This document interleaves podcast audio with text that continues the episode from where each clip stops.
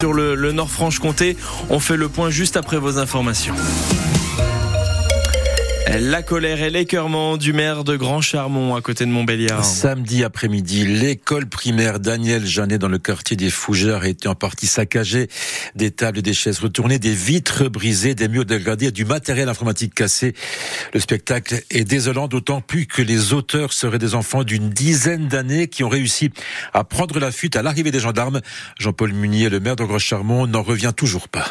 Je suis euh, dans un état de sidération, hein, puisque c'est la deuxième fois en quelques mois, puisque au mois de septembre, elle a été vandalisée également, à peu près dans les mêmes formats. Hein. Donc euh, moi, je suis un peu euh, dépité. On investit énormément dans ce quartier et on n'a pas de retour. Quoi, hein. Moi, j'ai l'impression que les parents démissionnent pas mal et laissent les gosses dehors à faire ce qu'ils veulent. Et puis voilà, on, arrive à des situations pareilles. C'est la liberté qu'ils ont de, faire des bêtises, quoi, et il n'y a rien qui les arrête, quoi. Malgré tous les efforts des enseignants pour un peu leur, euh, leur enseigner un peu le, le, respect des choses, euh, bon, je pense que les parents ne donnent pas la bonne éducation qu'il leur faudrait. Tous les élus euh, se disent bon, à quoi bon euh, investir encore dans ce quartier, quoi. Jean-Paul Munier, le maire de Grand Charmont, qui portera plainte aujourd'hui à la gendarmerie de Montbéliard. Toutes les précisions sur francebleu.fr, Belfort Montbéliard.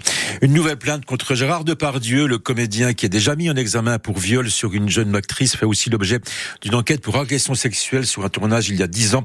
Et voici donc une nouvelle plainte. Elle était déposée cette fois en fin de semaine, notamment pour agression sexuelle sur un tournage de film il y a maintenant trois ans. C'est une décoratrice qui s'est décidée à signaler les faits devant la justice.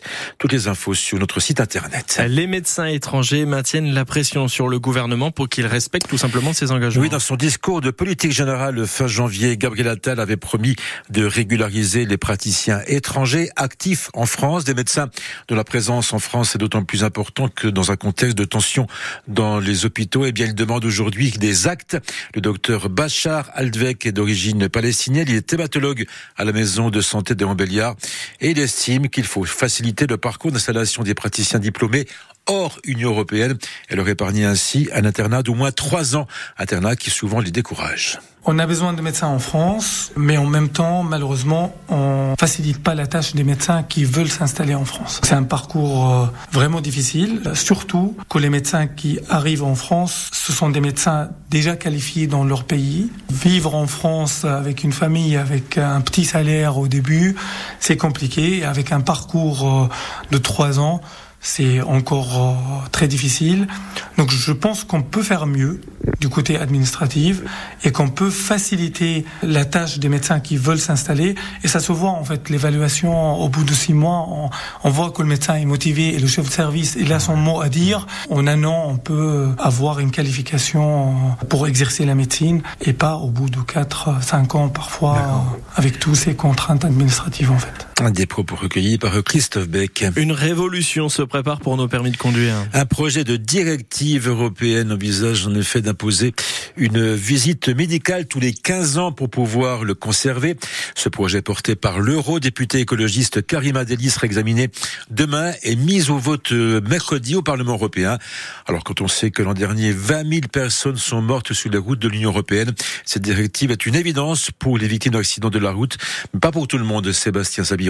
À 27 ans, Florène Julien porte le deuil de sa mère de 72 ans, renversée en novembre dernier à Marseille sur un passage piéton. Le monsieur, il avait 86 ans et il a indiqué euh, qu'il n'a pas euh, vu ma maman, qu'il l'avait même potentiellement confondue avec une poubelle. Ouais. La directive européenne préconise une visite médicale tous les 15 ans avec contrôle de la vue, de l'ouïe, des réflexes, ce qui tombe sous le sang, s'estime Florène. On fait des visites médicales quand on fait du sport, on fait des visites médicales au travail. Enfin, pourquoi est-ce qu'on ferait pas des visites médicales quand on conduit alors qu'on sait qu'en plus la voiture c'est dangereux? De son côté, 40 millions d'automobilistes dénoncent une mesure qui remet en cause le principe fondamental du permis à vie, dit l'association, son président Philippe Nozière. Toutes ces mesures, elles sont mises en avant par la minorité écologiste qui ne se soucie pas de tous les gens qui vivent en périurbain, dans des zones rurales et qui ont besoin de leur voiture. Pas question de priver les seniors de mobilité, répond l'eurodéputé Europe Écologie Les Verts, Karima Deli, rapporteur du texte et présidente de la commission transport au Parlement européen. Il faut aussi développer les autres mobilités, les services à la demande, plus de transport public, renforcer renforcer les covoiturages, etc., pour que des personnes âgées ne puissent pas être dans l'immobilité. Une douzaine de pays parmi les 27 exigent déjà l'obtention de certificats d'aptitude à la conduite à différents âges de la vie. Un reportage de Sébastien Sabiron. À Andelnan, dans le territoire de Belfort, l'attraction a pris des allures de fête foraine. Hein. Oui, le parc des expos accueille le Party Jump Park, 3000 mètres carrés dédiés au jeu avec d'immenses structures gonflables, un mini-karting, des casques de réalité virtuelle. Et hier, ce parc de loisirs éphémère a accueilli près de 1000 visiteurs. Des visiteurs, vous allez l'entendre, de tous les âges. Ça fait assez plaisir de pouvoir jouer avec les enfants puis entre adultes quand même. On a fait un petit combat avec un copain de bâton gonflable. C'est vrai que c'est assez plaisant. Alors c'est qui qui a gagné euh, Match nul, on va dire. Alors vous êtes là avec qui Avec mon petit-fils. C'est celui qui est tout content là Voilà, tout heureux. Tout heureux. On passe euh, une bonne matinée en tous les cas. Pour les enfants, c'est super, génial. J'aime le camion pompier, mais c'est en fait de, de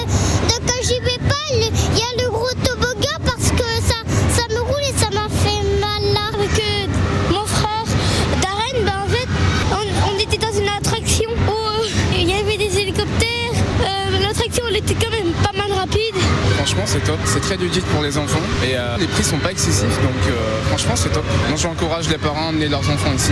Comme ça, bah, le soir, on est tranquille. Le parti Jump Park, donc à l'attraction sera ouverte ce mercredi, puis vendredi, samedi et dimanche. L'entrée est à 8 euros pour les enfants et 2 euros pour les adultes.